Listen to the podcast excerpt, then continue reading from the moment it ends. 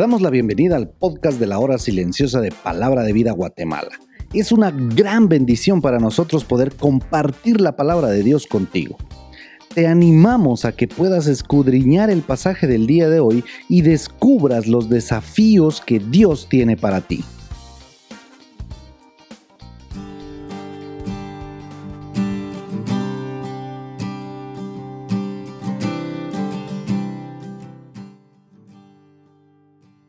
Deseo de nuestro corazón es que juntos podamos seguir creciendo en el conocimiento de la palabra de Dios. El día de hoy, viernes, nuestra meditación se encuentra nuevamente en Santiago, el capítulo 2, ahora en el versículo 18 hasta el final.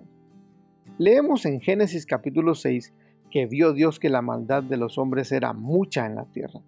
Ahora noten la expresión que utiliza después y que todo designio de los pensamientos del corazón de ellos era de continuo solamente el mal. Lo que podemos apreciar es el daño que el pecado produjo en nuestros corazones. Podemos decir que quedó sembrada una semilla de maldad allí, en lo más básico del ser de todos los seres humanos. Eso entendemos cuando dice todo designio. Es por eso también que entendemos que lo fundamental del corazón del ser humano está manchado de pecado.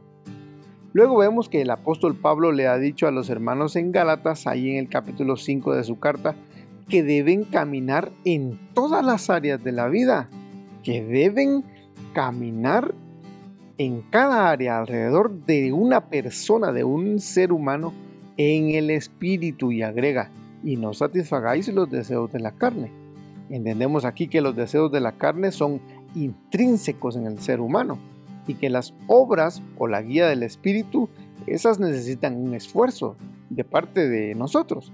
De manera que debemos permitir el obrar del Espíritu en nosotros, lo cual tenemos que decir que no es natural para ninguno de nosotros. Digo pues andad en el espíritu y no satisfagáis los deseos de la carne, porque el deseo de la carne es contra el espíritu y el del espíritu es contra la carne, y estos se oponen entre sí, y presten atención a esta expresión, para que no hagáis lo que queréis. La nueva traducción viviente dice al final, entonces ustedes no son libres para llevar a cabo sus buenas intenciones.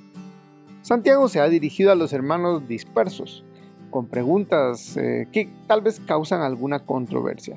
Pero nuevamente debemos ser claros y decir que es imposible que encontremos contradicciones en la palabra de Dios. Pablo ya nos dijo que los hombres somos justificados por la fe de Cristo en Gálatas capítulo 2. Rápidamente diremos que Santiago está afirmando y recordándote a ti y a mí que esa fe, la fe en Cristo, es para salvación. No es una fe infructuosa.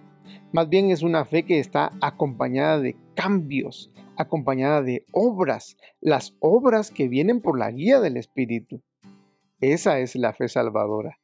Queremos decir que no es una fe muerta. Pero tú dirás, tú tienes fe y yo tengo obras. Muéstrame tu fe sin obras y yo te mostraré mi fe por mis obras. El punto principal en esta discusión es que si tengo fe, entonces debo andar en el Espíritu. Y andar en el Espíritu es contrario a practicar los deseos de la carne. Más bien se verá reflejado en mi práctica de vida cristiana, recordando que no es por obras para que nadie se enaltezca. Pero recuerden hermanos, las buenas obras Dios las preparó de antemano para que anduviésemos en ellas. ¿Tienes fe? Vive tu fe. Pero alguien dice, yo tengo fe y es suficiente. En este punto debemos decir que sí, es suficiente, porque es suficiente para salvación. Y a continuación sigue diciendo alguna persona que como tengo fe, bien puedo quedarme sin hacer obras. Entonces responde Santiago, más quieres saber, hombre vano, que la fe sin obras es muerta. En otras traducciones leemos el mismo versículo pero con palabras un poco fuertes y dicen, ¡qué tontería! Y en otra dice, ¡qué tonto eres! ¿Acaso no te das cuenta de que la fe sin buenas acciones es inútil? Luego de esta expresión fuerte, el escritor ofrece sus argumentos. siendo inspirado por Dios Espíritu Santo, y ofrece respuestas utilizando el recurso de la retórica. Entonces pregunta nuevamente, ¿no recuerdas que nuestro antepasado Abraham fue declarado justo ante Dios por sus acciones cuando ofreció a Isaac sobre el altar? La respuesta es una solamente. Sí, así fue. ¿No ves que la fe actuó juntamente con sus obras y que la fe se perfeccionó por las obras? La respuesta es una solamente. Sí, es cierto. No fueron las obras solas, sino más bien la fe. Pero no fue una fe solitaria, fue una fe adornada de buenas obras. Entonces se cumplió la escritura que dice, Abraham creyó a Dios. Y esto es fe y le fue contado por justicia, y fue llamado amigo de Dios. Esta muestra de fe realmente fue muy grande, seguro que sí. Pero ¿permitiría Dios que Abraham sacrificara a su hijo? No, no lo permitiría. Abraham sabía esto también. Aún así, estuvo dispuesto. Por la fe entendía que Dios había de hacer algo por su hijo. Nosotros demostramos nuestra fe con nuestras acciones. Por ejemplo, ese día cuando nos dicen que por una mínima cuota podemos ganar matemática. O qué tal cuando necesitamos algo de dinero porque alguien de nuestra familia está muy enfermo y por eso aceptamos ese extra producto de algún engaño. Tu fe te debe hacer estar dispuesto a recibir del Señor una lección, aunque hayas llegado a las últimas consecuencias. Eso es fe.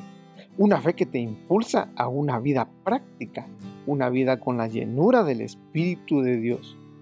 Ahora tú vívelo. La fe es intangible. ¿De qué manera la gente va a ver y va a saber que tienes fe en Cristo Jesús? Mostrando a los que te rodean tus buenas obras, por supuesto. Pero como dijimos al principio, no es que esto venga en automático para nosotros. Debemos esforzarnos en la fe todos los días. Pues como el cuerpo sin espíritu está muerto, así también la fe sin obras está muerta. Dios te bendiga.